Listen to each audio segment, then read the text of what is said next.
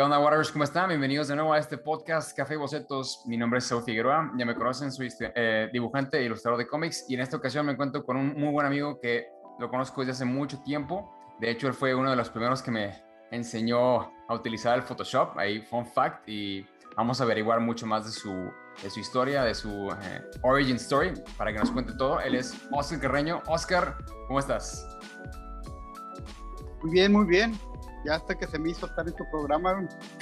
Sí, hombre, por fin. Lo que pasa es que, ya ves, de repente ahí se van dando las cosas hasta cierto momento, pero ya te tenemos aquí y, qué bueno, me da mucho gusto porque ya tenía ganas de, de cotorrear contigo. Eh, de hecho, en muchas de las pláticas que he tenido con, con, la banda, ahí sales, ¿no? Ahí sales de que no, pues que, en el taller, de, el taller de cómics de Oscar o con Signus, o, o sea, siempre sales ahí a, a colación, eh, porque pues desde siempre has estado en, en, este mundo de ilustración de los cómics. Eh, no sé si tengas algún comentario al respecto de eso, pero yo creo que ahorita en la plática irá saliendo. Pues yo creo que sale en la plática, pero pues sí, aparte de que ya sabes que el mundo es un pañuelo, como que siempre me, me la vida me, me, ha llevado a estar en, esta, en este rumbo y he conocido un montón de gente, ¿no? Y dentro de esa misma gente, pues varios han subido mucho este, y otros han quedado en el camino, pero he conocido un montón de gente, ¿no? Claro. Para todos los que no te conocen, Oscar, ¿nos puedes contar eh, eh, hoy día eh, qué, es lo que, ah, qué es lo que estás haciendo? O sea, ¿en qué proyectos estás o a qué te dedicas? En estos momentos soy director de arte de ficción narradores ahí con Dono y este, tengo, dirijo un estudio que es parte de la misma editorial que se llama Proto Bunker a la que le damos servicio a, editoriales de, otros países como Marvel, DC, IDW, este, Heavy Metal, hemos estado trabajando con ellos, ¿no? Y personalmente ahorita estoy con un par de proyectillos con Homero Ríos, mm. uno con Villa, ah, no se puede hablar todavía, pero este, ahí andamos sobre, sobre eso, ¿no? Ya. Y dando clases, doy clases en, un par de universidades y también dentro de la misma editorial tenemos nuestra rama de, educacional que se llama Comic Masters y ahí también estoy dando clase de, dibujo base, la base de dibujo. Ya, pues desde, desde que yo eh, te conocí ya hace muchos años, pues siempre has estado involucrado ya sea en ilustración o en, en, las, en la docencia, ¿no? Como maestro de, de alguna manera. Eh, y eso pues a mí me da, me da mucha, eh, bueno, me da mucho gusto primero que nada porque tú has influenciado a muchísima gente, eh, sobre todo acá en, la ciudad de Monterrey, de donde estamos, pero también me, me, da curiosidad de saber cómo, cómo llegaste a, digo, hasta este punto, pero vámonos, vámonos para atrás, ¿no? Vámonos desde que tú estabas más chavito, ¿qué era lo que a ti te gustaba o qué te empezó a llamar la atención que, te, que dijiste, ok, a mí me gusta dibujar, esto es lo mío? ¿Cómo, cómo empezó eso, esa inquietud? Fíjate, yo creo que tengo como que tres momentos cruciales de, mi infancia que me hicieron que me viniera por esta ruta, ¿no? La primera, eh, me acuerdo que cuando era muy chavito, estoy hablando entre 6, 5, 6, 7 años, viajaba mucho con mi abuelo. Yo vivía en el, en el DF. Ok. Y mi abuelo realmente nunca supe a qué se dedicaba, pero, pero viajábamos mucho por tren. Entonces, cada vez que había vacaciones, cada vez que había vacaciones iba por mí, nos íbamos así que a Veracruz, a cosas. Él tenía negocio, hacía sus cosas y, y, las puntas duraban dos, tres horas y luego ya no la pasábamos a, pasear. Ah, vale. Y en ese tiempo, obviamente, pues era un huerquito este, bien, bien inquieto. Y en las estaciones siempre había como que la tiendita donde había librillos y cuentitos que se decían en ese entonces. Y ahí me compraba siempre, ¿no? Este, que Book Bunny y era este, Pato Donald y, cómo se llama eh, Mouse. Pero me acuerdo así como que muy, muy exacto un cómic que me compró, que ya nos andábamos viendo y así como que, bueno, este, ¿en qué te entretiene? Porque mientras estaba en su punta, pues yo estaba, me tenía que quedar sentado en algún lugar leyendo algo, ¿no? Y me acuerdo que compré el Spider-Man número 14 de Steve Ditko la primera aparición del Duende Verde. En ese entonces así no sabía lo importante que era eso, pero me, me encantó ver el dinamismo del dibujo de, de Dirko, eh, cómo tomó la historia, me clavé bien cañón, ¿no? Este, como que me impactó mucho ese, ese, ese cómic en específico. Qué loco. Eh, no, no fue así como que, que, me dijera a esto me voy a dedicar en ese momento, pero sí me impactó mucho y yo creo que ahí empezó también mi, mi, línea como coleccionista, porque aparte de, ser creador o ser artista, este, soy fan, soy fanboy y, este, y soy coleccionista, ¿no? Tengo un montón de libros y este, cómics y un montón de cosas, ¿no? El segundo momento que, este, que creo que me marcó mucho, allá cuando estaba en el DF, estaba también muy, muy huerquillo, vivía en una serie de... era como un, un, complejo residencial que era de tres edificios, pero estaba bardeado con reja y toda la cosa, ¿no? Y entonces en el DF no era tan peligroso como ahorita, pero sí este, mi mamá no me dejaba salir. Así que los parques y cosas así, nomás convivía con los chavitos que, estaban en los edificios. Me acuerdo mucho que en, eh, yo vivía en el último piso de uno de los tres edificios y en el piso de abajo había dos chavitos con los que me juntaba. Eh, nada más que también ellos no, no salían mucho. Entonces lo que hacían es que este, se la pasaban viendo televisión y dibujaban daba la casualidad que, este, que el papá de ellos, no sé si a ti te tocó, pero más o menos como a finales de los 70, principios de los 80, no sé si te acuerdas que el kool no tenía la mascota que era la, la jarrita que es ahora, ¿no? Sino que aquí en México eh, la mascota era Bugs Bunny. Bunny, en serio, no, yo, yo, todavía no, al momento no me tocó, yo estaba muy, muy chiquito ahí. Si, si ves así comerciales o, este, o así en YouTube, antes de la jarrita aquí en México era de este, era Bourbon. No ah, sé si compraron la licencia o cualquier cosa, pero el papá de estos chavitos era el que hacía los, los comerciales. Neta, el que los animaba. Qué loco. Y ahí los animaba en su casa, ¿no? Entonces en ese tiempo yo creo también de ahí sale mi, ¿cómo se llama? Interés por la animación. Sí. Pero bueno, la, la, onda es de que ellos no salían mucho y lo que hacían era dibujar y ver televisión y leer cómics. Tenían ahí cómics también. Y como no también no, no, no, podía salir mucho y ellos, y ellos eran como que la, la, parte más cercana con la que me tenía que, con la que me juntaba, pues tenía que adaptarme a, a, eso, ¿no? Entonces veíamos televisión, leíamos cómics, ellos tenían una colección también eh, bastante grande de, de, lo que salía en ese entonces, ¿no? Avengers, Daredevil, Spider-Man, la Mujer Araña, los Cuatro Fantásticos de, de novedades editores en ese entonces de lo de Novaro, de Superman y todo eso, ya era lo que leíamos, nos poníamos a ver televisión, que en ese entonces estaba, me acuerdo que, que dibujamos mucho pitufos, eran los pitufos en ese entonces. Pitufos, eh, sí, los pitufos yo recuerdo. Y a dibujar, ¿no? Entonces, yo creo que el, yo le atribuyo a que empecé a mi gusto por dibujar, a una onda de, de, convivencia y de pertenencia, ¿no? Porque dibujar, por lo menos en mis ojos en ese entonces, estos cuates dibujaban chidísimo, ¿no? Y era, eran dos chavitos, uno, un año más grande que yo y otro año, el otro tenía un año menos. Entonces empecé a dibujar con ellos, dejar puros, puros garabatos yo, y de repente nos poníamos a hacer cosas, ¿no? Me, acuerdo mucho que dibujábamos a, los pitufos, por eso me acuerdo, pero lo dibujábamos vestidos de Avengers, dibujados así de, de la hombre araña y cosas así, ¿no? ver. sí, el, de ahí empecé a, practicar y obviamente ellos me trataban de enseñar lo que podían, este, pues ellos tenían ya mucha influencia de sus papás, pero no tenían como que técnica, pero era de dibujar todos los días porque era lo que, lo que hacíamos. Eh, después de la escuela llegábamos, nos juntábamos este, y era ver la, televisión, las, las, caricaturas que salían en ese entonces y ponernos a dibujar y a leer cómics hasta que ya se hacía noche y ya me iba a mi casa. Pero de ahí salió, salió el, el, el gusto por el dibujo y me acuerdo muy bien que el primer dibujo que dije que me salió y que dije, ah, este ya, por ahí voy, fue en el 1984, la mascota de los Juegos Olímpicos, el osito ruso.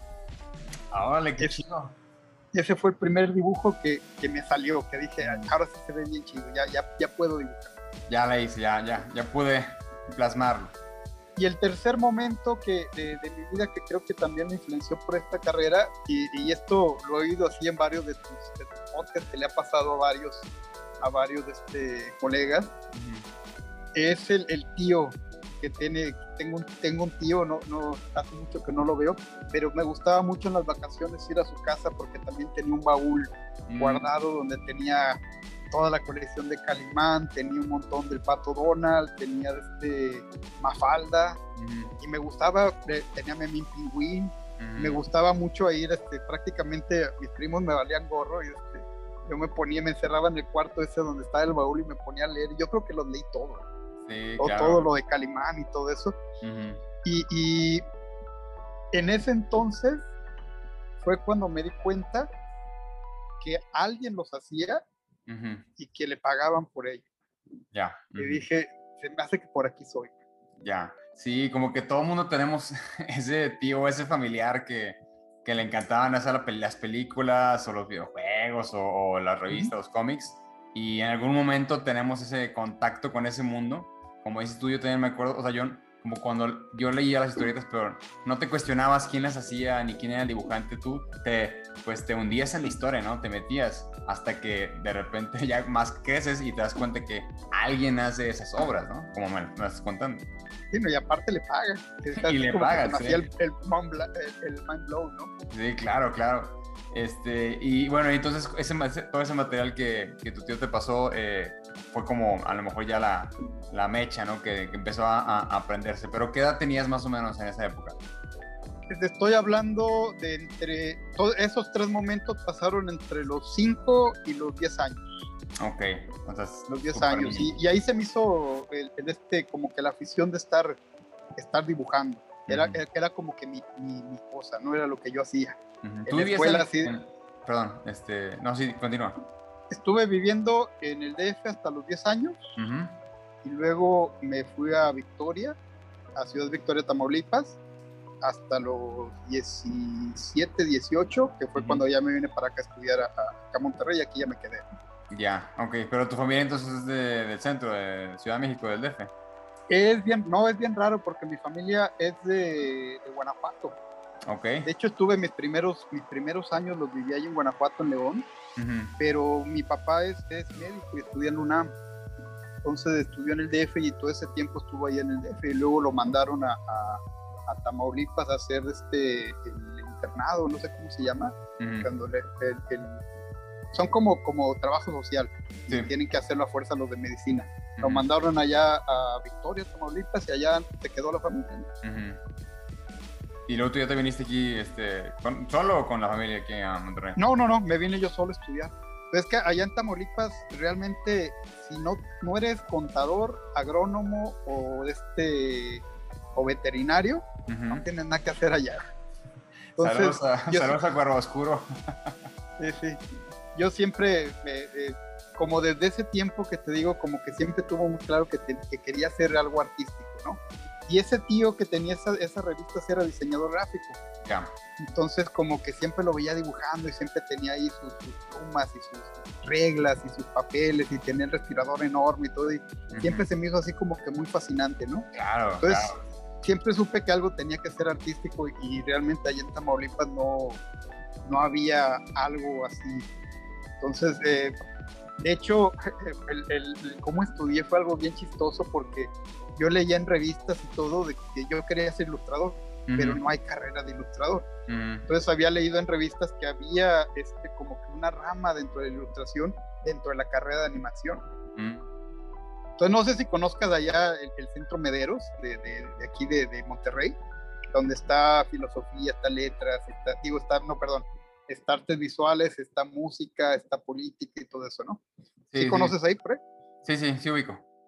Bueno, yo iba a comunicación. De hecho, yo vine, vine a, ¿cómo se llama? Aquí a Monterrey y me eché la vuelta para, para hacer el examen de admisión a, comunicación.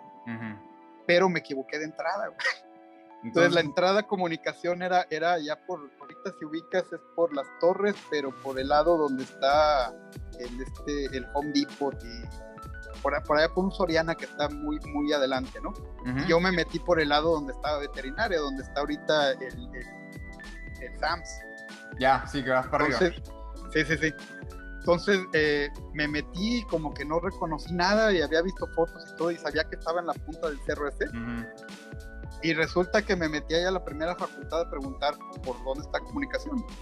Y así donde me metí vi así gente con cuadro y gente corriendo y gente con, con esculturas y cosas así. Y pregunté dónde es comunicación. Ah, pues es que te quiero entrar, pero pues aquí hay un caminito que puede subir hasta allá, ¿no? Y le dije, ¿y aquí qué es? No, pues es artes visuales. Y le dije, ¿qué hace? No, pues esto, esto y esto. Y no, pues ahí me quedé. Aquí soy. Dije, no, pues esto está más, más acercado a, lo que yo quería que aventarme toda una carrera de comunicación por un semestre de ilustración, ¿no? Sí, claro, era el destino de todos modos. Y, y aquí me quedé.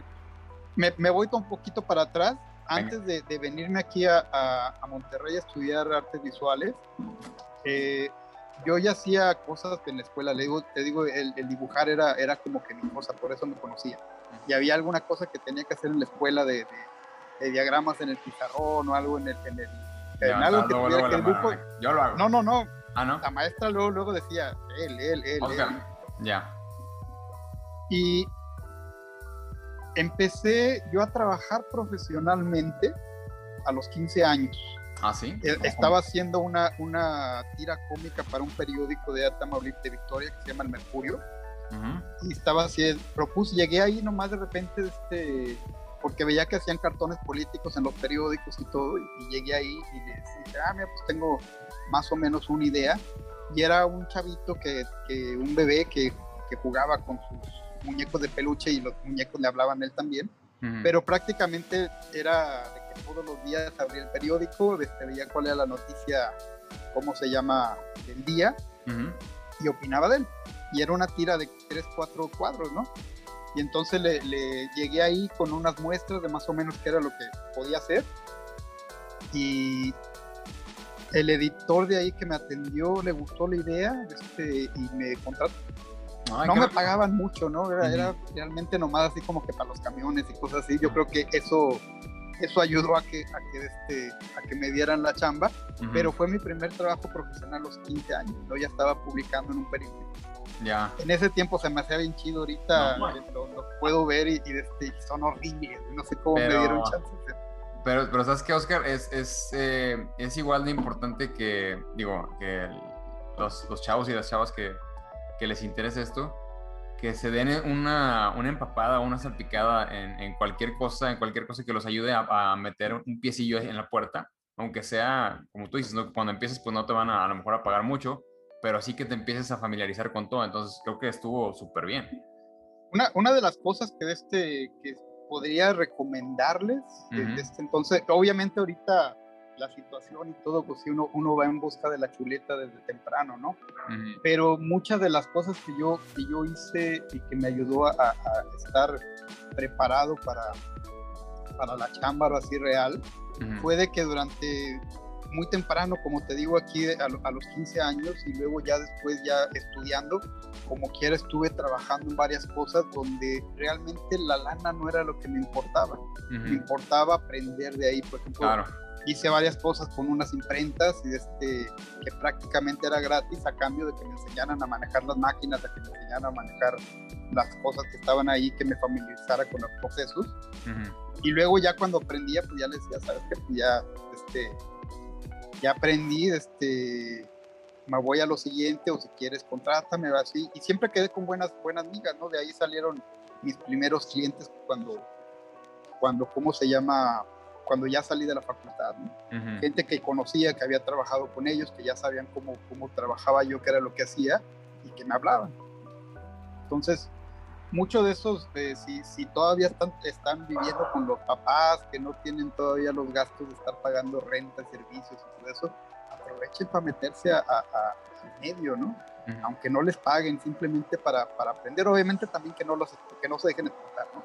Claro. Pero sí que este, es una, una buena práctica aprender un montón de cosas, pues escuela que, que, que prácticamente no tienes que pagar.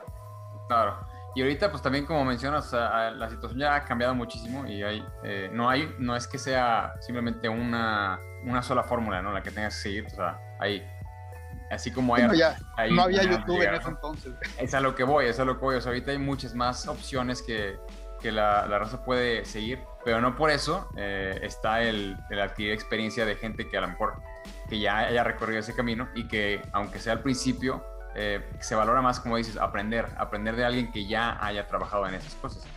Sí, claro, y eso, y eso se perdió aquí en México mucho, ¿no? Porque realmente nosotros manejamos prácticamente como Japón. Teníamos la, cantidad de publicaciones como Japón, una enormidad. Todavía Calimán tiene el récord Guinness de 2 millones de copias a la semana y las vendía. Entonces, este, y, y, era, era la mayoría, por ejemplo, de la vieja escuela, como Clemen, Quintero, Beck, todos ellos, este, se hicieron en el taller de, de Sixto Valencia. de los grandes maestros de ahí era llegar como chalán por las bocas a barrer y aprender ahí, luego ya te iban, ya iban de asistente ya luego te, separabas de ahí, ¿no? Escalando. Muy como lo hace Japón todavía. Y en, un, en algún momento se perdió eso y nos agregamos y este, ya cada quien con nada más hago lápices, nada más hago, hago tintas y todo eso, ¿no?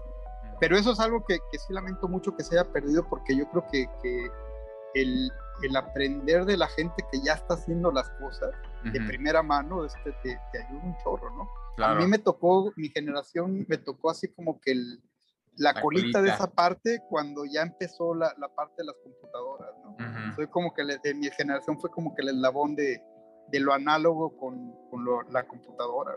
¿Y cómo lo viste tú que lo experimentaste? O sea, ¿sí sentías que esto era como ya una revolución en el futuro de las computadoras es lo que viene o, decías, no, pues era, debería estar como... Adáptate o muérete, Porque este, realmente yo toda mi carrera me la llevé análoga.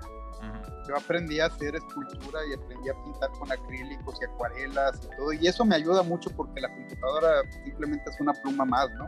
Con más cosas. Si no lo puede hacer afuera, e-, es, difícil que la computadora te arregle las cosas. Sí te lo facilita, pero sí fue una, una transición bastante dura, ¿no? Porque en mi primer trabajo yo llegué ahí este, con mi portaplanos y mi regla T, y mis estilógrafos y todo, y tenían una Mac así de esas chiquitas, ¿te acuerdas? Las primeras Mac que tenían una pantallita así naranja chiquita. Sí, sí, sí, cómo no. Que, no podías dejarla prendida un montón de tiempo porque no se fundía y era un relajo. Frijan uno. Frijan uno, uh. ya, te, ya, ya hasta la asiática me duele nomás de platicar. Pero eso fue ya saliendo de, la carrera, o sea, tú... Sí, sí, ya saliendo de la carrera exactamente en el 95, más o menos. Ahí fue. Y te digo, sí, sí, fue, fue adaptarme porque también tampoco no era así como que hubiera tanta gente experta, ¿no? La misma gente que estaba, que estaba saliendo pues iba empezando a ver las computadoras, y empezando a hacer cosas. Te digo, me tocó empezar a trabajar con el Photoshop 4, mm. que también era un caso, y era así bien lento, no me acuerdo, mi primera computadora era, tenía un giga de, memoria. tengo, tengo USBs que tienen el triple más, Sí, exacto. Pero sí, este, ese era, era un monstruo de computadora en ese entonces. Pero bueno, llegué yo acá, después de ese trabajo de, ¿cómo se llama?, del Mercurio, ya fue cuando estuve tratando de decidir hacia dónde me iba a ir y me vine acá a Monterrey a, estudiar, que te digo, caí en artes visuales. Y en ese tiempo, eh, también por la misma, la misma amistad que tenía con los editores de este periódico, este, obviamente sabes que en este medio todo el mundo nos conocemos de alguna forma u otra, ¿no?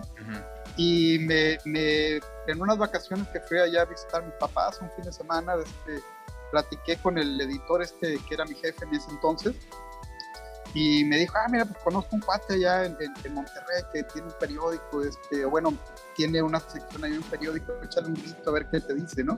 Enséñale lo que estaba haciendo acá resulta que era un editor del norte, Ah, caray. Este, Buena conexión. Ya le, le hablé, le dije, ah, pues sabes que me recomendó tal persona, ¿qué tal si nos juntamos y te enseño lo que hago, a ver si hay chance de meter algo? Y resulta que en ese entonces este, estaban, estaban haciendo como que un suplemento universitario. No me acuerdo cómo se llamaba en ese entonces, pero me dieron chance de meter una, una tira, ¿no? Y era, pues obvia, prácticamente la tira era, era prácticamente de mí y de lo que me estaba viviendo en, en, en la universidad, de, ser foráneo, este, de estar en la universidad, tener lo, que pasa en, en, las, en, las, universidades, ¿no? Pero haciéndolo más o menos chistecito y toda la cosa. Y estuvo padre, estuve como dos años en el norte trabajando. Y ahí en la escuela también había otras cosas, había gente que también le gustaba el cómic, de ahí este, Giovanni Barberi, estaba estudiando ahí con, conmigo también. ah, se fueron este, compañeros. Ajá, él, él, era un año, estaba en un, año menor que yo, en un semestre más abajo. Pero igual también ahí estaba Rulo. También, buen Rulo. Este, Marte ya no me tocó, pero creo que sí también estuvo ahí, estuvo Tato. Ya de ahí de, visuales salieron un montón de, gente que, que, ahorita están haciendo cosas interesantes dentro del, del cómic, ¿no? Pero de ahí salió, salió este, este, como que los contactos. Que de ahí, por ejemplo, ahí en la, en la escuela habíamos varias gente que nos gustaba este tipo de cosas y había unas publicaciones que estaban haciendo, ¿no? De, de completamente independientes, que era uno que se llama Obvia, mm. Que era de, de, varios amigos que eran de varios semestres más arriba. Y ahí estaba Polo Jasso, había una publicación anterior de visuales que se llama Comics Club, que ahí salió el primer ser dotado. Ahí mm. estaba Polo Jasso. Luego hicimos La Fobia, que eso era bien artesanal, hacíamos con copias y este, la metíamos en una bolsa de papel con serigrafía. Este, por ahí debo de tener guardada algún, algún par, te las enseño. Y luego, y entre varios amigos, hicimos un, un comicillo que se llamaba Crash, que de ahí luego el que lo dirigía, Gabriel, un buen amigo, me prestó el nombre para ponérselo a un, ¿cómo se llama? A un proyecto que ya conoces que, claro, claro que lo más adelante, ¿no? claro, ahorita llegamos. Ahí, obviamente, pues ya teníamos ahí los contactos y todo, y ahí es donde entra la parte de, de, de, ser maestro, ¿no? Porque en ese tiempo tuve unas, unas bronquillas ahí de, este, de, lana, que ya no, no, no, me alcanzaba para pagar la, la FACU. Y en la FACU tenía, ¿cómo se llama? Un programa que era como que de cursos que, este, que se daban a niños. Y eran los sábados, no era, era eh, extra. Entonces normalmente había gente que, que los daba, maestros o, o exalumnos o, gente que, que, tenía alguna, alguna maestría en algo de esto y daba esos cursos. Y me hice muy amigo del, del que organizaba eso, ¿no? Entonces obviamente te pagaban y si tú eras de la escuela te daban beca este, por, varios cursos. Le, le, platiqué que quería traer, unas bronquillas, este, que si me fue hecho la mano y que le podía dar cursos ahí. ¿no? Me puso a dar unos cursos de, de para niños de, de, cómo pintar y contar cuentos y cosas así. Era para niños muy chiquitos y realmente no los aguanté. O ya el primer día estaba haciendo un, un inicidio ahí. ¿En serio? y ya le, dije a este chavo, ¿sabes qué? Pues, eh, no, no creo poder aguantar esto, ¿no? Este, mm. Pero le enseñé lo que estaba haciendo, el trabajo que hacía en el norte, lo que estábamos haciendo en las revistas y todo. Pues, yo sé hacer esto, sé hacer cómics. Este, ¿Cómo ves si armamos algo, algo de esto aquí? Me dijo, ah, pues dale, ármate un, un, plan y este, lo presentamos y, le damos sobre eso, ¿no? Y ahí empezaron esos cursos de artes visuales de, de cómics que hasta la fecha todavía se siguen dando. Fue algo bastante interesante porque normalmente en los demás cursitos de niños y cosas así, este, había 8, 9, 10 este, gente nada más, ¿no? Y cuando abrimos el curso de cómics, había 40 gentes de entrada, ¿no?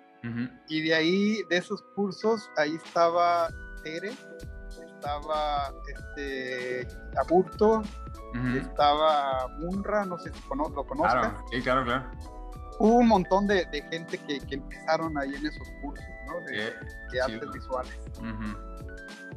Y ahí em, em, empecé a, ¿cómo se llama?, dar clase, más que nada por, este, porque tuviera la beca para poder seguir con la facultad y todo, este, pero como que le agarré el gusto, ¿no? Y aparte también eh, eh, sentía mucho el, cómo había muchos chavitos que les interesaba esto, no sabía que había tanta gente que le interesaba porque todavía no estaba el, boom del cómic así tan fuerte, ¿no? ¿Esto fue, antes, de, antes de la muerte de Superman? Un poquito antes, antes de que hubiera convenciones y todo eso, este, empezó eso, pero fue así como que uno, un medio año antes. Ya, pues timing. empezamos esto. Buen timing. Buen, buen timing y este y te digo, de ahí había mucha gente, muchos chavitos que querían entrar, inclusive muchos papás este, estaban como que me decían que estaban agradecidos porque había muchos chavitos que les gustaba, pero que no, no hallaban dónde, que no se hallaban en fútbol o cosas de esas, y que, que, realmente como que por medio del dibujo se desenvolvían más y que este, eran más comunicativos y obviamente la convivencia con más chavos de su edad, con los mismos gustos y todo, este, eh, eh, les ayudaba mucho también en, la parte eh, social de ellos, ¿no? Ya sabes que lo que nos gusta el arte somos medio raros desde niños. Sí, sí. No, no somos muy comunicativos. Y esto, este, esto también como que me hizo sentir de cierta forma como que que no era nada más enseñar dibujos, sino que, que había algo más, ¿no? que, podía aportar a este tipo de cosas. Claro, pero te ayuda también, o sea, como dices tú, en el aspecto social, el, sentirte parte de una tribu, el sentirte parte de un equipo, de, o de un grupo de personas que, ah, le gustan lo mismo que yo, este, compartimos gustos, eh, o sea, es, eso también es muy, muy importante y te ayuda, o a los, a los chavos les ayuda también a, abrirse, ¿no? Y a ser más seguros de sí mismos. Sí, sí, de hecho varios de, los alumnos que tuve ahí todavía se juntan y son amigos a esta edad, ya, ya están casados, ya están grandes y todo. Se siguen siendo amigos a partir de, esas clases que, oh, pues qué chido. que llevaron, ¿no? Y sí, sí, dices que se siguen dando hasta la fecha siguen dándose, yo ya no los vi. De, esto, de hecho, después, eh, eh, cuando terminé la facultad, fue así como que, bueno, ¿qué hago? Y empecé a hacer, tenía un negocio como que de hacer folletitos y cosas así de, de, ¿cómo se llama? Que de hecho yo no estudié diseño gráfico. Estudié artes visuales, pero me especialidad de cine. Ah, en ese tiempo se llamaba camarografía por, por animación. Pero obviamente el, el, cómo estaba la carrera, que era tronco común, pues te enseñan de todo al principio y ya nada más como que los dos últimos semestres es así, ya específicamente de, tu carrera, ¿no? Pero este, te decía, allá al momento de que salí de la facultad vi que, que, estaba haciendo esto de los, de los folletos, pero no me llenaba mucho. Realmente nunca le, le saqué mucha, mucha lana.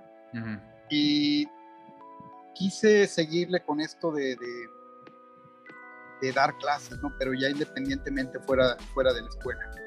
De ahí, este, antes de, abrir la escuela, pues nos retrasamos un poquito, que fue con el, boom del cómic aquí en Monterrey de la avanzada regia, que, estuvo, estuvo bien chistoso porque obviamente todos los fanáticos de cómic que nos gustaban empezamos a ver que, empezaban a traer cómic americano a las tiendas de revistas, uh las traía, luego aquí en Monterrey empezó la, la primera convención de cómics que era de hecho, fue en un Smile Burger ahí en Avenida del Estado.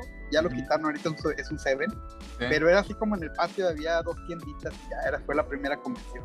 Sí, no, no recuerdo quién también lo estaba contando. Eh, creo que fue, no sé si fue el mudo, pero eh, pues sí, que tú andabas ahí involucrado, ¿no? No, realmente no. En la primera fue nada más así como que nos juntamos. Porque ahí era, era la primera y era así como que todos los, los geeks que. O sea, era como si hubieran juntado nada más de que vamos a vernos y ya era el punto de, reunión, ¿no? Así nos juntamos, ahí nos conocimos mucho, no, no hubo tanta, tanta, ¿cómo se llama?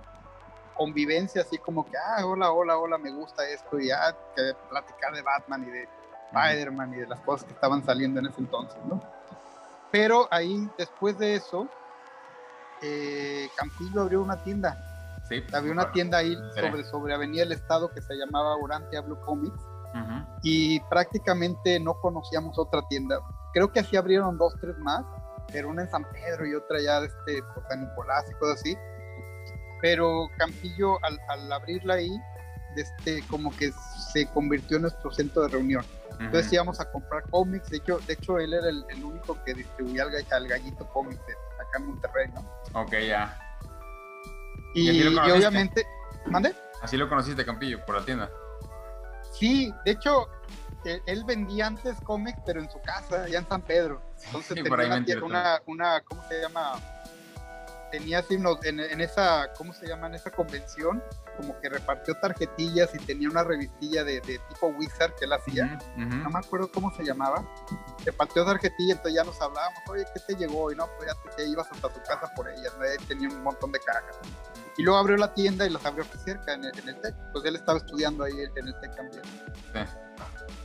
Y como que ahí nos, nos, llegamos a comprar cosas y nos reconocimos, ¿no? De, de, ah, mira, tú estabas allá y tú estás acá. Y ahí terminó siendo nuestro, nuestro punto de reunión. Ahí se juntaba Pato, ahí se juntaba este Francisco Ruiz Velasco, ahí se ah. juntaban varias gentes que, que, estábamos interesados en el medio y comprábamos y este platicábamos y todo, ¿no? Ahí fue donde se conocieron entonces. Ahí más o menos el mudo también llegaba ahí, pues era, era bien amigo de Campillo desde antes también. Y este, ahí nos, nos juntábamos, ¿no? No estoy muy seguro cuándo decidimos juntarnos para trabajar, porque luego hay otra, otra convención ya un poquito más grande que él hizo Faustino, que él hizo en Sintermex, creo, y era bien chiquita, era bien chiquita, pero ahí el Pato sacó el, el Ultrapato 1 el, original, el, de, los noventas, ¿no? Sí, sí, sí, el, que el, blanco y negro. Ándale.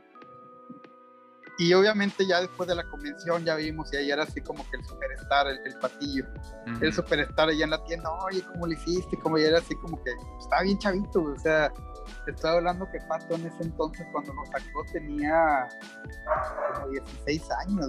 Ajá, súper Estaba bien huerquito. Ajá y este y pues era el talentoso y era así como que el, el superstar en ese entonces y ahí nos juntamos y, y, había varias gente que estaban tratando de hacer cosas no tanto el Mundo y Campillo estaban tratando de sacar Lugo todavía no, no se había publicado apenas estaban en, pláticas. Estaba Solís con las criaturas de la noche que ya había sacado un número creo creo que ya había sacado un número de, de las criaturas de la noche Francis, este Pancho eh, Ruiz Velasco traía un comicillo que se llama B-Squad. B-Squad, claro, sí, sí me acuerdo de ese. Y cada uno tenía así como que su, este, su, sello, ¿no? era, como, el, como el image regiomontano, ¿no?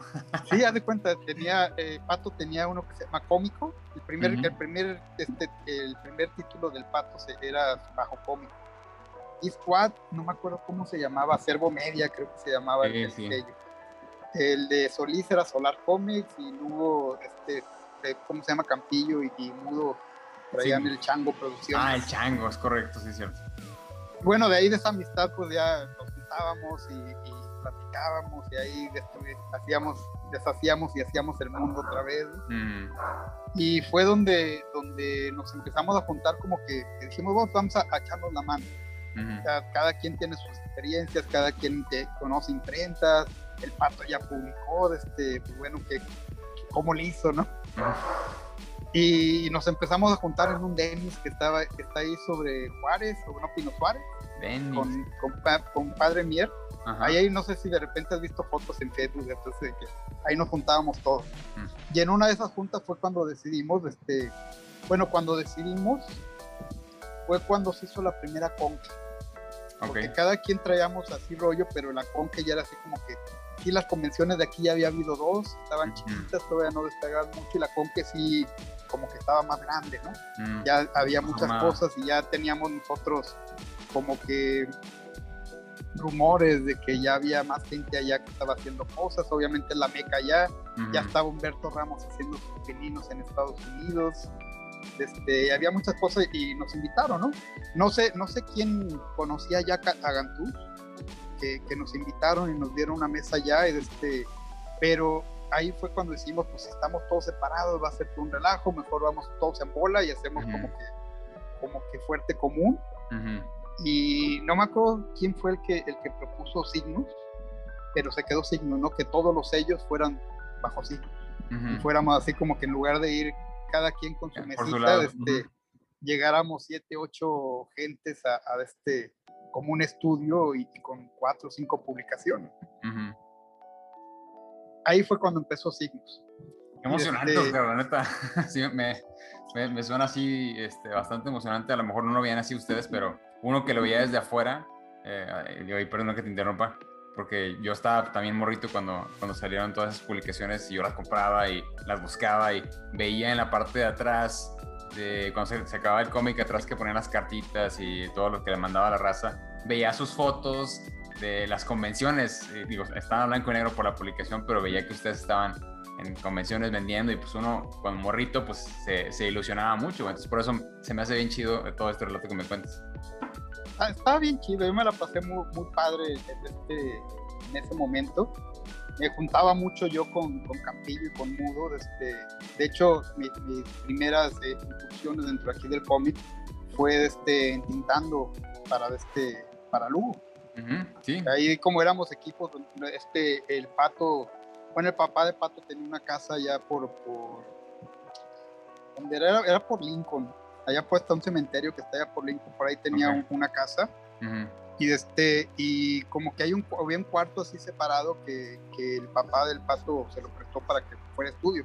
Entonces ahí nos juntábamos y este y ahí hacíamos y dibujábamos y hacíamos bastantes cosas entonces yo principalmente pintaba Lugo pero también de repente me, se atrasaban cosas y me, le echaba mano al pato en pintar a Valiant de hecho hay una anécdota que, que me da mucha mucha cosa a ver pero cuando se hizo el, el Valiant número uno, lo dibujó Giovanni. Sí. Y la primera página era una página donde, que si fijas, el, el, el libro nuevo ya no, ya no empieza igual, pero empezaba como que todos los Valiants en el futuro, ¿no? Sí, esa estaba bien chida. Bueno, la tuvo que dibujar Giovanni dos veces. Porque la primera le eché a perder yo. Ay, güey. Me pasó el original, lo empecé a tintar, este, luego la regué, la quise arreglar y hice un relajo y este y era más fácil este, que la volviera a hacer a que la arreglara, ¿no? Ah, bueno, Pero sí, la primera página esa la, la, la, eché a perder yo. Bueno, así es como se aprende. Sí, sí, sí. Pero ahí sí, este, pues le echaba la mano a Pato, le echaba la mano a este, Giovanni, de repente con Hugo, y ahí pues todos le hacíamos a todos, ¿no? Hasta me tocó vender publicidad para, para Lu, diseñaba los, los, ¿cómo se llama? Los, los anuncios para que salían adentro de la revista, para sacar lana, para imprimirle toda la cosa. Ya, sí, sí, sí. Pues estuvo muy, estuvo muy padre esa, esa época, este, nos la pasábamos chido y, viajábamos mucho, ¿no? Este, andábamos haciendo las convenciones, en las Ponques, en la Miss que fue en el DF, este, íbamos a, varias, a, varias este, reuniones. Había mucha convivencia, que a pesar de que no había, tan, no había internet, había mucha convivencia entre, entre, mucha gente, ¿no? Pues ahí conocimos a Humberto Ramos, y conocimos a Paco Medina cuando iba empezando, había varios este, que, que ya no están con nosotros, como Vasco, este, Roberto Flores, que quién sabe qué le pasó a él, ya, ya él empezó haciendo cosas para Marvel y DC, ya se desapareció a Oscar Pinto, a, este, a Hackenbeck, todos ellos así como que nos juntábamos y, este, y platicábamos, aunque no siempre nos hablábamos por teléfono y este y era una convivencia bastante bastante interesante en ese entonces, ¿no? Estamos hablando de los que 2000 s No, 90, güey. 90, hasta los finales de los 90. 90, 90, que ahí este, salió la muerte de Superman y se hizo ah, un del cómic, este, empezaron a salir un montón de gente. Obviamente, eh, pues acá en, Monterrey pues estábamos nosotros signos, pero pues allá en el DF estaba también este BF, estaba este Bachán haciendo cosas que iban empezando. Había, había un montón de, de, gente haciendo cómics y eso se me hacía fantástico porque antes de eso no conocía yo gente que hiciera, que hiciera cómic, ¿no? Sea, todo lo que veía sabía que era de Estados Unidos, que era pues era John Byrne, era este, John Buscema y todos estos que eran impresiones y lo único que sabía que se hacía en México pues era Carmatrón. Mm, en ese entonces era, era el único que estaba publicando cómic mexicano, ¿no? Constante. Y sin quitar, quitando las, las chambeadoras y todo eso que siempre estuvo ahí. Pero así de cómic, cómic era, era Oscar González Doyo y creo que sí, había otro que, que siempre estuvo con él, que hacía un, un cómic que se llama Destructor que cuando, cuando, ¿cómo se llama? Cuando González Doyo hizo Parchís, este otro cuate hizo Timbiriche. Que cuando González Doyo hizo Carmatrón, el otro hizo Destructor, que también era un robot, que parecía Galactus. Era su némesis. No, no, de hecho eran amigos y trabajaban en una empresa, pero así como que para doblar, doblar cosas. Ah, ok, ok, muy bien. Me eh, acuerdo que en ese entonces había un cómic de un karateca que se llama Dragón, que me gustaba mucho, lo de Arturo Luga. Pero había pocas cosas que se hacían en México.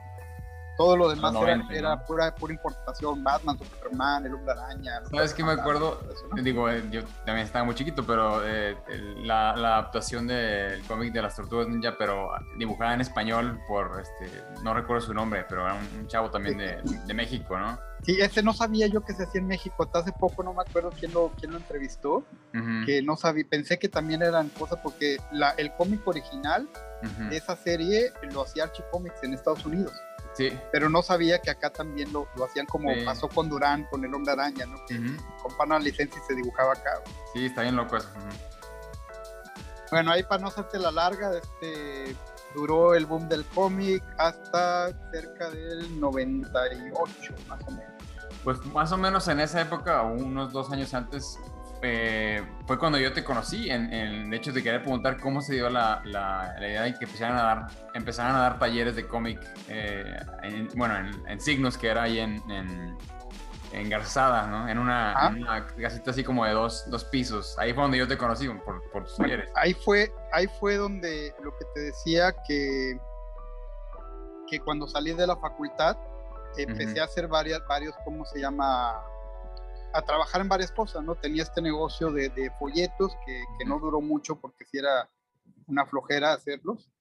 Estuve trabajando en Plaza Sésamo cuando se hizo el parque acá.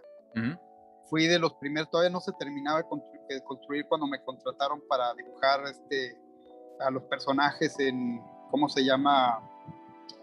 En folletos, en anuncios, en todo lo que se ah, publicaba de publicidad, de los anuncios que estaban adentro, inclusive había ahí un, un pate, no me acuerdo cómo, cómo se apellidaba, es Alejandro, pero era como que el jefe de, de arte de ahí, ¿no? Y él, yo era su, como que su, su ayudante. Mm. Y él eh, es un artista muy, muy fregón. Ahorita quién sabe qué se habrá hecho, pero un artista muy fregón porque dibujaba, pintaba, esculpía. De hecho, no sé si visto, alguna vez has ido al parque, pero en la entrada hay así como, una estatua de, de, Montoya y ahí en, en Constitución sobre la sobre el camellón hay una estatua del monstruo come galletas. Ah, sí, sí, sí, lo he visto. Sí, sí, lo he visto. La, hicimos, la hicimos nosotros. ¿En serio? Con cemento. Qué loco. Y, y, ahí, digo, no había, no había computadoras así, todavía la computadora no estaba tan fuerte como para dibujar y todo ahí, sino que todo lo hacíamos a manita, ¿no? y, era, y era bien, bien pesado porque como es licencia, me imagino que alguna vez has trabajado con licencias y son bien picky. Entonces, tener una licencia de, de Plaza Samo no podíamos dibujar lo que quisiéramos, sino que teníamos que, este, eh, cada mes hacíamos como 40 o 50 monitos de, de, los personajes, y no era que ya los podemos utilizar, ¿no? sino que los teníamos que mandar a, Estados Unidos a revisión y todo se hacía por paquetería, no había internet todavía fuerte, ¿no? Sí. Entonces ya lo llevaban y de eso me regresaban siete. Y entonces con eso tenía que trabajar el mes, ¿no? Y eh, no, no podía agregarle mi katana porque estaban los autorizados. Entonces hacíamos, le poníamos sombreros, le poníamos este, camiones y los sentábamos y le, los portábamos, todo así, pero esos eran los obligatorios. Pero me ayudó mucho a, trabajar con este, con, porque yo me comunicaba directamente con el hijo de Jim Henson Ah, y digo, pues, estaba apenas el, era el primer parque de diversiones de, de acá en México. es cierto. Lo estaban tratando, pero con así lo cuidaban todas las cositas, que no tuviera nada, que no se faltara nada. Tenía yo un libro más o menos como, como de este vuelo. La Biblia. De grueso, de, que era la Biblia de los personajes, con todo su pantón y todas las cosas, ¿no? Eso me ayudó a entender mucho cómo funcionan los personajes también. Pero bueno, tenía Plaza Sésamo, estuve haciendo cosas en, la parte de, de, ¿cómo se llama? En agencias de publicidad, hacía ilustración. Estuve, estuve un, montón de tiempo haciendo eso y obviamente eh, al mismo tiempo estaba con, lo de signos y todo eso, ¿no? Realmente signos dan un trabajo, trabajo. Era como que hobby, nos juntamos entre amigos, hacíamos cuentitos y, este, y nos la pasábamos chido, ¿no? Pero realmente no era, por lo menos para mí no era negocio, era me gusta lo que estoy haciendo, estoy con mis cuates y es como echarte una chela, ¿no? A echar una chela. ir, a, dibujar y cosas así. Y durante ese tiempo, este, pues obviamente el, quería yo buscar algo que, que fuera mío. Entonces eh, eh, regresé a, dar clases de cómic, pero ya independiente fuera de la facultad, y abrí ese, ese negocio. Y obviamente este, le, le pedí permiso a Pato para, para usar el, el, sello de Signus el ultrapato como publicidad y toda la cosa. Inclusive me ayudó a pintar unos murales allá adentro. No me acuerdo de ese mural, claro que lo, tengo en la memoria porque era el primero que veías y claro que te impactaba. Sí, sí. Estuvo, estuvo bastante padre y, empezó a funcionar. Empezó a funcionar bastante bien ahí, este, muchos de los chavitos que, este, que habían estado en, en, artes visuales conmigo, este, le siguieron porque ya allá en la, en la Facu como que era un programa mucho más compacto, ¿no? No teníamos tanto tiempo y todo.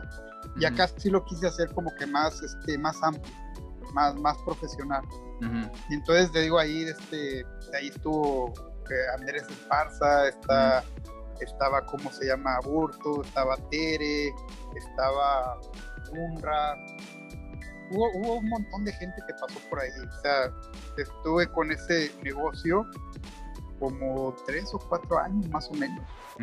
Porque luego de ahí me pasé al barrio antiguo, pero seguía haciendo lo mismo, ¿no? Es que esa era mi siguiente pregunta, porque yo me acuerdo del cambio de, de, lugar de, ahí al barrio antiguo, me tocó ir allá también. Sí, sí, sí. Ahí fue por una onda de, la señora que, que cubría la, que, que, me rentaba, ¿no? Como que veía que, que entraba mucha gente y toda la cosa y cada rato nos querían subir la renta. Y aunque teníamos contrato y todo, hasta que ya fue así, este, muy fastidioso que dijimos, que Tenía un socio que, que, era un amigo mío que adentro tenía una tiendita que vendía barajas y vendía coleccionables y cosas, ¿no? Y eso me ayudó a pagar la renta de, de eso.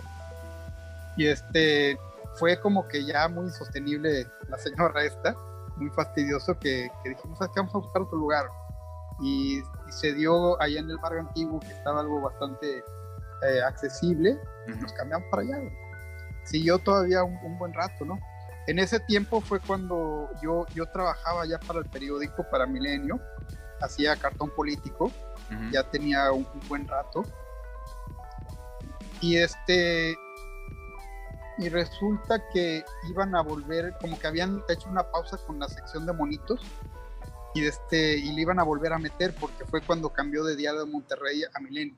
Entonces ya la, nueva cara de Milenio iba a tener los domingos su, su sección de, de, monitos y de este y me puse a ver qué era lo que iban a traer, ¿no? Entonces traían a, a Rugrats, traían a la Hombre Araña, traían a, los clásicos, ¿no? Garfield y este, el fantasma y cosas de esas. Y en ese tiempo, Juan Ramón tenía el programa de Desvelados, que era muy famoso aquí en Monterrey, y, obviamente por ser parte de multimedios también este, pues tenía ahí, no sé qué, era lo que hacía en, Milenio, pero tenía bastante, bastante voz todavía, ¿no?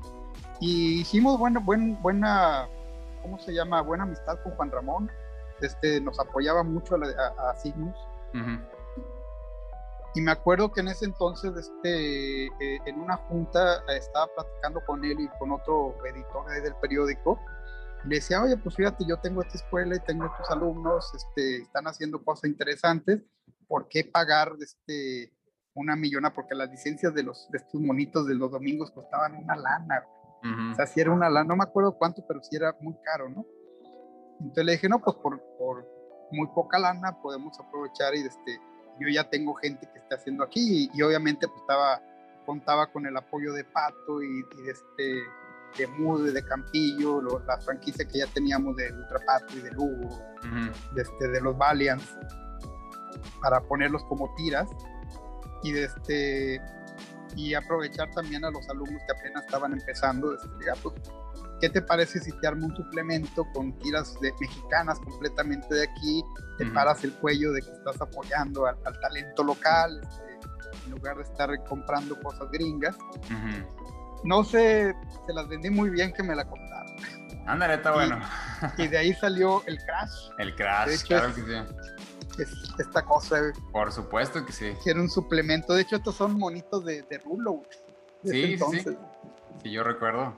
Ahí sí, sí, ahí nada más yo quiero mencionar que, bueno, dos cosas, el, el um, Desvelados y Juan Ramón, eh, yo me acuerdo que tú armaste, bueno, como parte de, de ese segmento, armaron un concurso de, de cómic, no sé si armaron más de uno, pero probablemente tú no te acuerdas, pero yo concursé en ese, en ese concurso y quedé en segundo lugar.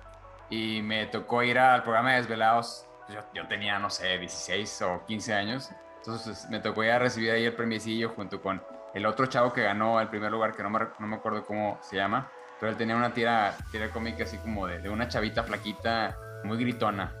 Este, ya, este Gabriel, desgraciadamente también este, ya no está con nosotros, pero ah, muy buen amigo y, también estaba ahí dentro del crash. Claro, bueno, él ganó el primer lugar, a mí me tocó el segundo lugar y, y, pues yo estaba así de que pues súper contento y enajenado, ¿no? Yo me acuerdo que una portada de, de, Crash fue tuya, güey. Sí, era de, Sol Negro. Sí, exactamente. Ese es mi, mi segundo comentario que el, el, Crash, a mí me encantaba el Crash, me encantaba que obviamente que eh, yo, yo compré el, el, periódico nada más para leer el Crash y de hecho mi esposa Nora también lo compraba. Me dice, es que yo lo compraba nada más para leer el Crash porque me encantaba. Ah, y ya me dijo todas las tiras, ¿no? Este, y ahí también cuando platiqué con Aborto, pues me contó que ahí tenía su, su tira. Este, Cíclope Joe. Cíclope Joe, exactamente. Entonces, pues de alguna manera sí fue como una, como una balsa que mantenía a flote por ahí a, esa, pues esa idea de que te podías dedicar, aunque sea de cierta manera, a, a ser ilustrador, dibujar y publicar algo. Entonces, bueno, de, de parte de cualquier persona que haya participado ahí, pues gracias Oscar por, por tener esa, esa iniciativa. Estuvo, estuvo padre, de hecho fueron las primeras publicaciones de, muchos que ahorita Aburto, que es exclusivo de Marvel, claro. este Andrés, que también este, está trabajando con John Camper, John Carpenter. Sí, sí, sí. Y hay muchos, muchos de ahí también. Exacto, exacto. Te digo, todos pasaron por ahí, por, por donde estabas tú, por eso, por eso me da mucha, eh, muchas ganas de platicar contigo para, para que nos contaras tus anécdotas. Ya, ya. De ahí, por ejemplo, eh, saliendo, saliendo de eso, pues obviamente había bajado un poco el, boom del cómic, ya no había tantas convenciones, nada más la, la de Faustino. Y este, el pato, pues, este, terminó la serie de pato, terminó la, terminamos este, Valiant, que de hecho el último número salió mucho tiempo después. Este, ya lo, lo, sacaron, lo sacó Pato ya nomás por este, para no dejarla ser inconclusa, ¿no? este, pero no había ya, ya tanta, tanta chamba, ¿no? Y, lo que estábamos haciendo era tratar de poner Crash, tratar de seguir, con, hacer la continuación del Ultrapato y de Valiant y de, ¿cómo se llama? Eh, de Lugo. Lugo no estaba, no estaba Lugo tal cual, sino que teníamos una serie que se llamaba este, Historia del Más Allá, que era el, bar, el bar donde se juntaba Lugo ahí este, que lo hacía René Almanza, ahorita es un gran pintor. Pero en ese tiempo lo, lo, lo hacía y lo intentaba yo.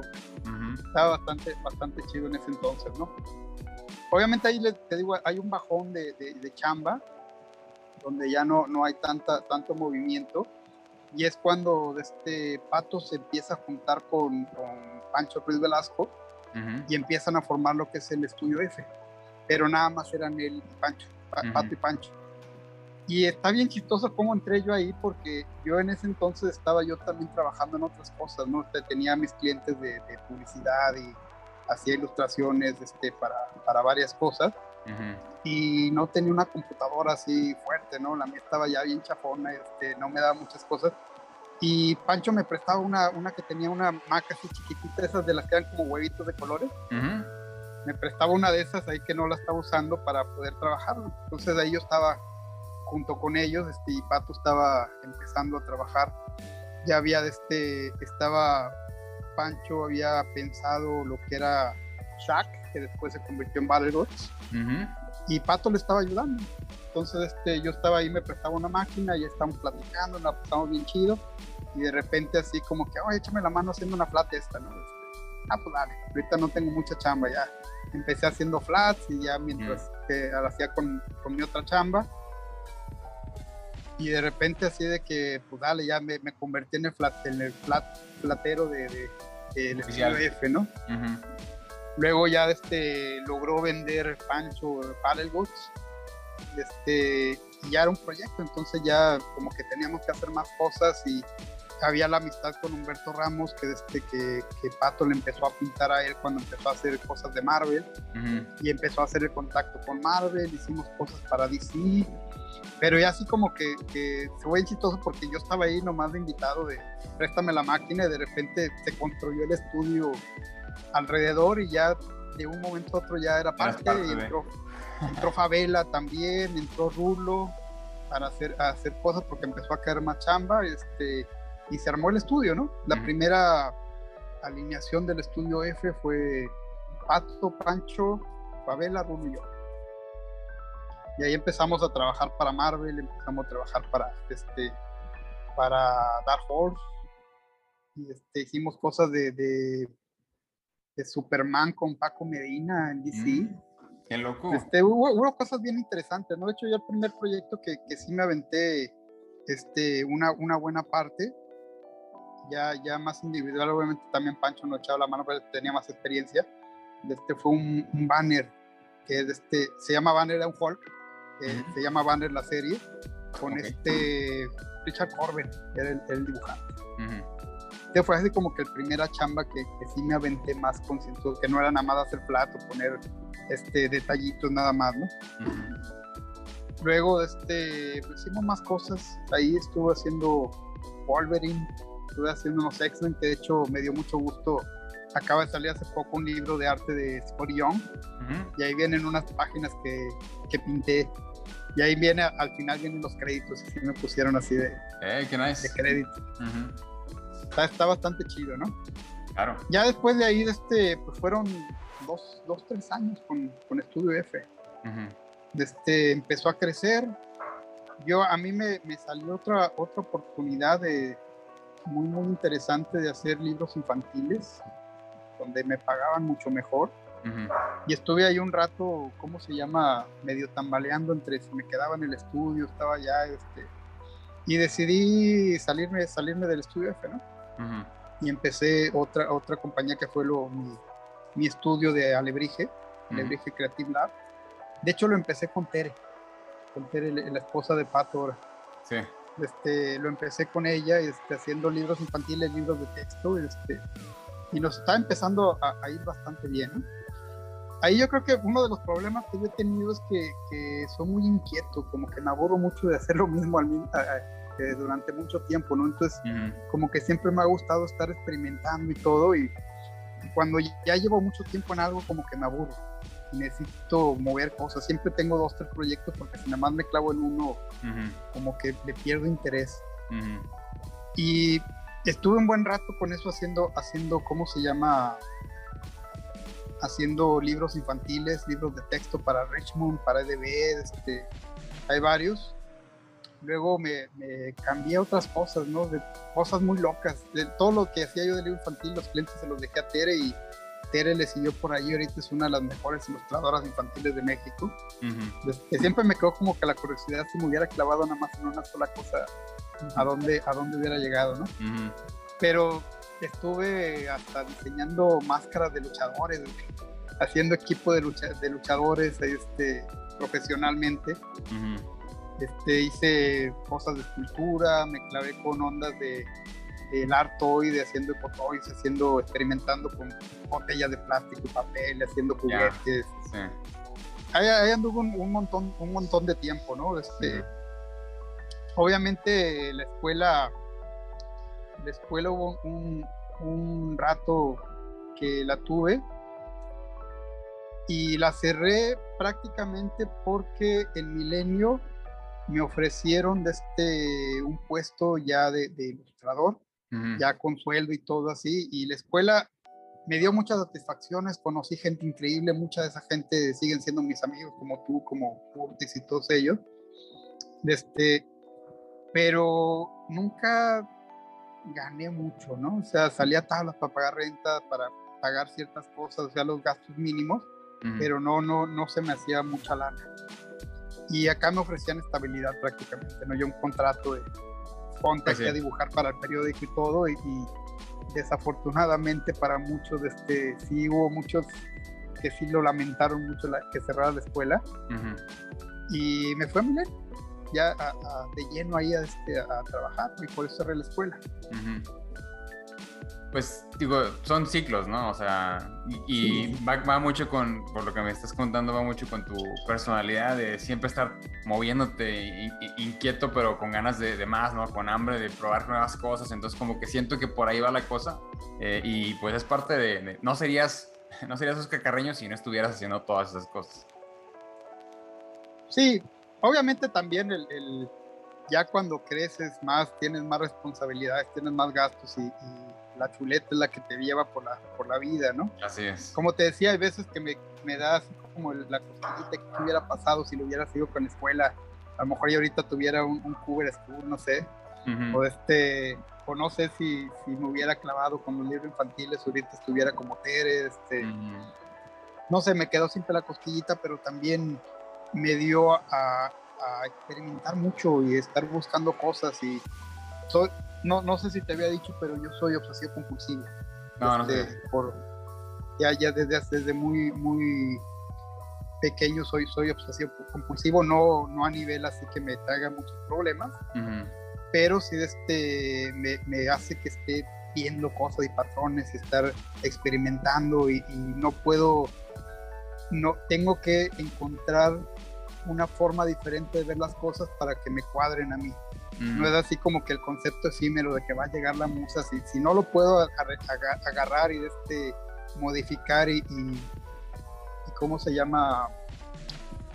Eh, manipular a mi gusto, controlarlo yo, este, me entran muchas ansias y no puedo. Entonces, siempre tengo que ver esa, esa, esa parte de aterrizar todo. Y es algo creo que me ha ayudado mucho a, a mi profesión de maestro, de que siempre tengo una forma de cómo hacerlo más fácil o cómo verlo de una forma que no sea como que tú ponte en su, en, en ¿cómo se llama? En, hacer zen y, este, y concéntrate y, cierra los ojos y te va a llegar la idea. A mí eso no me sirve, ¿no? Entonces yo sí tengo que encontrar una fórmula y eso me ha, me ha, llevado a, leer un montón de libros, a llevar cursos, a experimentar y este, cosas que se va agregando a, mis métodos de, trabajo y de enseñanza, ¿no? Sí, no, y yo creo que así, así debe ser realmente, o sea, el que, el que se queda estancado y, ya no sigue aprendiendo nuevas cosas, pues se va a quedar atrás, ¿no? Y como dijiste, ¿no? Es eh, em, actualizarse o morir. Entonces van a salir, van a seguir saliendo nuevos métodos, van a seguir saliendo nuevas técnicas, nuevos, nuevos medios inclusive, y pues uno tiene que andar buscando. Sí, la computadora ya de hecho, ¿no? ya entrar la, la, la, computadora, las tabletas como la Cintiq, porque mucho del trabajo que, que hicimos en el estudio F de este Pancho era el único que podía pagar una Cintiq, ¿no? Pues tenía su propio cómic y todo, todos trabajamos con... De hecho, yo empecé a trabajar con una Grafir. Mm, sí, Igual sí compré la más sencillita. Sí, Luego ya así compré una, una Intus un poquito más grandecito y ya me sentía como que era bien importante, ¿no? Bien millonario, porque costaba una lana.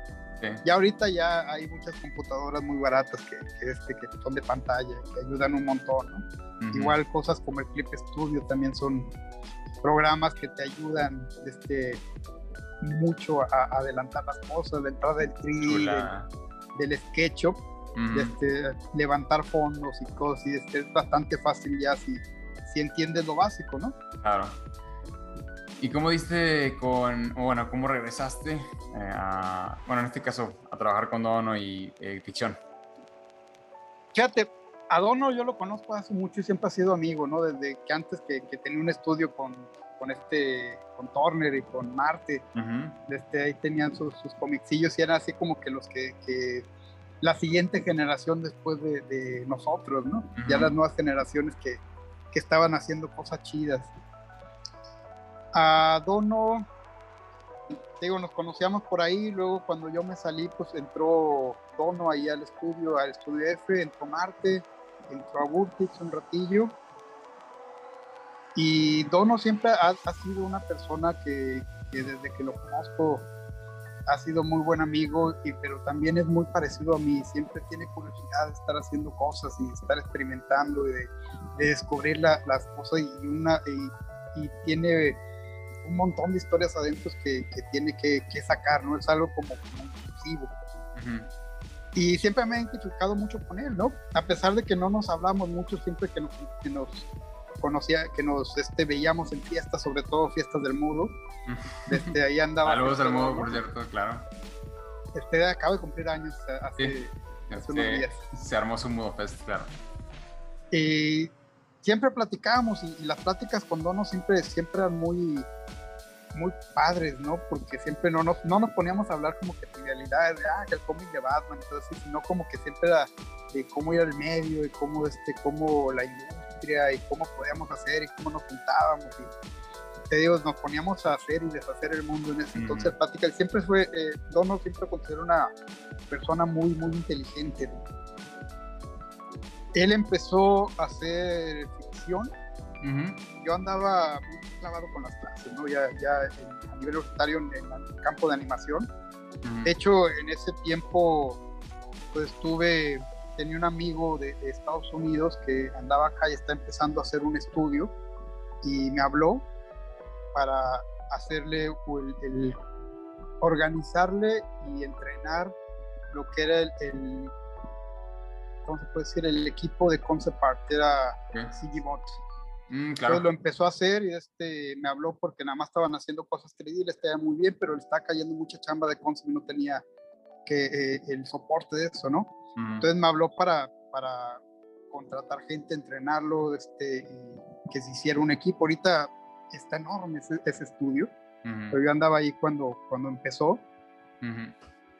Era, era un un trabajo muy, muy chido, pero yo siento que, el, trabajo de, de, concept art para videojuegos es bien, bien ingrato, porque haces cosas y firmas contratos de, confidencialidad, tú terminas tu chamba de concept y todavía falta la programación, los efectos, pero y pasan cuatro o cinco años. Si sale. Si es que todavía. Si es que sale, ¿no? Entonces ya cuando ya podía enseñar mi trabajo, que ya era bien viejo, ya ni siquiera hacía eso, ¿no? Y si era, es muy matado. Muy, muy matado este, el estar trabajando en ese tipo de empresas. De ahí me salió otra oportunidad de hacer un, juego independiente con otro amigo. Este, me salí de ahí de CGBot y este, y estuve ahí haciendo cosas de diseño, de dibujos, este, concept art para cortos animados. De hecho, por ahí anda en YouTube una serie que se llama Santiago el monstruo amarillo de un camarada, este Jorge Hernández, que tiene, tenía una, tiene o tenía una agencia que se llama Lucierna. Mm. Y ahí estamos haciendo una serie animada para web. Entonces, todavía por ahí en YouTube debe de estar ahí este, un par de, de, ¿cómo se llama? de series que estábamos haciendo en ese entonces y yo me encargaba también de entrenar gente, de, hacer fondos, de pintar. ya es como es un estudio chiquito de animación, este, todo el mundo le hace a todo, ¿no? De ahí este, hubo un ratito que me quedé sin chamba, no me acuerdo qué pasó, pero me quedé sin chamba. Y no me acuerdo cómo salió la plática con, con Paco, con Paco Hagenberg, desafortunadamente también acaba de partir hace poquito un muy, muy buen amigo. Y le platicaba de las cosas que quería hacer, ¿no? Sabes que me llama todavía el cómic, este, de repente ando así como que de repente voy a cómic, de repente hago otras cosas y luego regreso. Siempre me jala el cómic de alguna forma. Y estaba platicando con él porque él estaba publicando varias, varias cosas, ¿no? Ya cómo ves y traigo una idea de hacer una enciclopedia. De hecho, todavía tengo esa idea de hacer como que una enciclopedia de, de cómic cómo hacer cómic, tanto escrita como en video. Y así como que es un proyecto que traigo a largo plazo, ¿no? De, todavía. Y platicando con él me, me, dice, no, pues ahorita no hay muchas cosas acá en el editorial y todo, pero échate a platicar con Dono. Está, está, haciendo, ¿cómo se llama? Está haciendo cosas chidas, está empezando un estudio, bla, bla, bla. Y él fue el que me convenció de que, de que hablara con Dono, ¿no? todavía me estaba así como que estaba viendo por dónde darle y toda la cosa. Cuando Dono publicó en YouTube, ya no sé, acuerdas que tenía como un canalcillo donde daba así como que consejos y daba así, este, no consejos, eran como que, como, como que te animaba a hacer las cosas, como que te empezaba a animar y, hubo uno muy, muy, muy, muy especial que me cayó en un día que, que así como que me sentía bien, bien perdido, que no sabía hacia, hacia dónde darle. Había dos, tres proyectos ahí, pero que no me convencían mucho. Este, y, y me tocó ver ese video. Me, me, así como que abrí YouTube y fue lo primero que, que, que, salió, ¿no? Y hablaba sobre la industria, hablaba sobre hacer un frente común, y hablaba sobre, sobre cómo los artistas, cómo somos, cómo tenemos que trabajar y que siempre todo el mundo anda por su parte, pero si hacemos frente común y todo. Y decía, pues yo voy a ponerle el primer grano de arena y el que se quiera unir, écheme un grito. Sí, me acuerdo de ese video. Y le eché el grito. Y funcionó, o sea, empezó a funcionar, este, empezamos a trabajar. Este, de ahí tenía la parte de Protobunker que ya estaba, estaba empezando a, o sea, ya, ya, estaba funcionando, pero había un, relajo todavía y un poquillo. Ya fue donde lo agarré, empecé a organizar las cosas, empecé a, contratar gente. Este, teníamos lo de los libros que estábamos sacando, el de Valiant. Este, eh, todavía creo que ya, ya había sacado el, el, el, Turbo 2 y estábamos empezando lo de lo de Comic Master, ¿no? Que ahorita en ese tiempo también tenían como que puros, ¿cómo se llama? Como que cursos separados. De hecho, varios cursos tú los diste también. Y ahí fue donde yo le, le, dije, oh, no, pues vamos a hacer escuela, escuela, ¿no? Como que una carrera, tipo carrera, donde veamos desde el principio de dibujo ya todo en orden y todo, y, y es el curso que estamos dando. Ahorita ya vamos para la sexta, séptima generación siete generaciones que están, que están ahí con nosotros. Y algunos de ellos de la primera generación ya están haciendo cosas bastante, bastante interesantes, ¿no? Órale, qué chido. pues este, ahí, este, y, ahí es, es, lo que ha avanzado. Ahí, ahí, andas ahorita. ¿Y cómo ves a las nuevas generaciones ahora que ya llevas más de seis, eh, o por lo menos la experiencia que has tenido con estas nuevas generaciones? ¿Cómo, cómo, cómo percibes el panorama? Te soy sincero, hay gente que, que sí tiene muchas ganas de hacerlo. Y hay gente que está muy interesada, hay gente que, que sí le está echando ganas y que ha, a, ¿cómo se llama?, estado haciendo cosas muy interesantes. Pero una gran mayoría, eh, siento que cuando creen que es bien facilito, que hay un botón de, hacer cómic, que le aprietas y ya se hizo el cómic, cuando ven la, la, la, chamba que es hacer cómic, pues sí, sí, sí he visto mucha gente que le interesa el dibujo, dibujar y hay mucha gente que dibuja muy padre que ha salido de nuestro estudio, pero ya cuando es la parte narrativa de, de hacer cómic y se dan cuenta de la chambota que es, que no es nada más. No son enchiladas. Este, Sí, sí, como que le sacan, ¿no? Sí.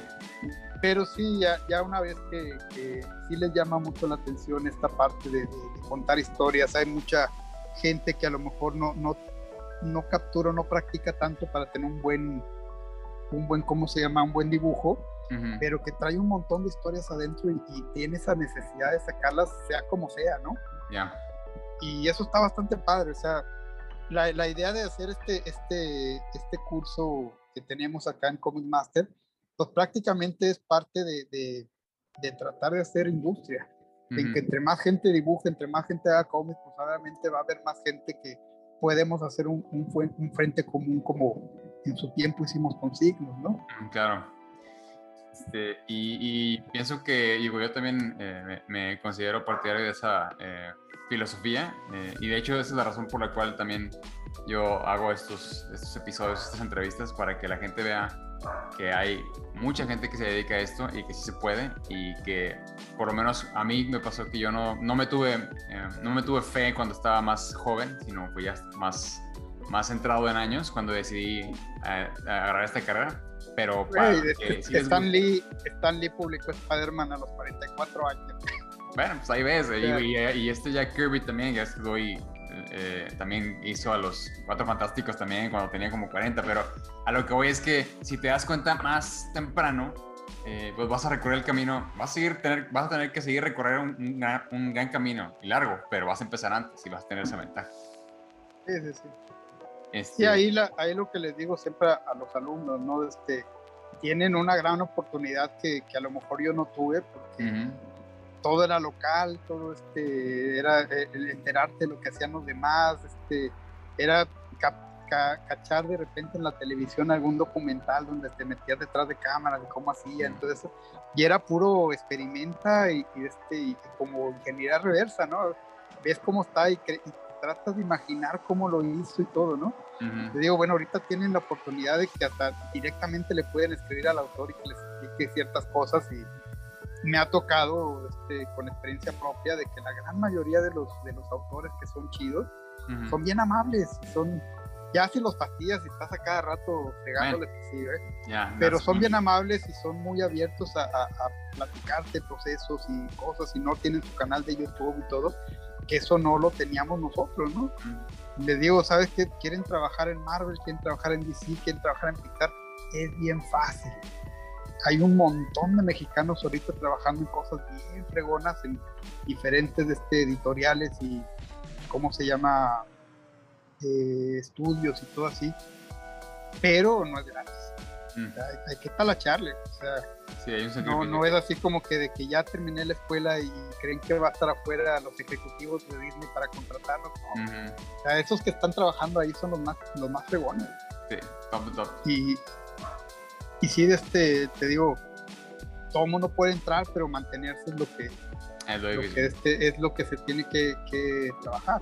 Y así les digo, ustedes tienen la tecnología, tienen el internet, antes para buscar, ¿sabes qué quiero? Un león, pues me tengo que ir a una biblioteca y este, a ver los libros y tengo tres leones nada más para escoger y ahorita pongo Google león y me salen un millón de cosas, ¿no? quieras, no sé.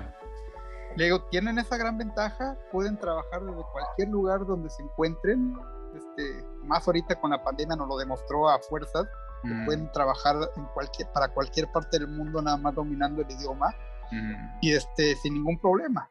Le digo, la única diferencia, que eso yo no lo tuve, es que todo el mundo tiene la misma ventaja. Mm. Entonces tienen a todo el mundo de competencia. competencia. Ahí está. Entonces, no, no se pueden dormir en sus laureles porque ahorita van a hacer algo chido y a los cinco minutos ya va a haber un, oriental que de 14 años que va a hacer una cosa mucho mejor que, lo que hiciste, ¿no? Pues así es, Oscar, pues ni modo, digo, hay que seguir dando el, pues lo más, ¿no? El, el 300%. Eh, y si les gusta esta, esta carrera, este, este camino, eh, pues tienen que amarlo, tienen que amar el, dibujar eh, y, dar su mejor esfuerzo y, todo, todo en la cancha, como dicen por ahí. Sí, y es una carrera divertida, ¿no? Si te estresa, no, no es para ti. O sea, obviamente hay cosas estresantes y todo, pero yo siempre le he dicho, yo tengo como 25, casi 30 años dedicándome a esto, y de ese tiempo yo creo que 5 años he trabajado. 5 años he sentido así de que, ah, me tengo que levantar y tengo que ir al trabajo, voy empezando ya quiero que se acabe el día, o lo estoy haciendo de mal humor, entonces 5 años de 30. Todo lo demás me lo he pasado bomba, he hecho lo que me, lo que me, muy divertido todo y aparte me dan la...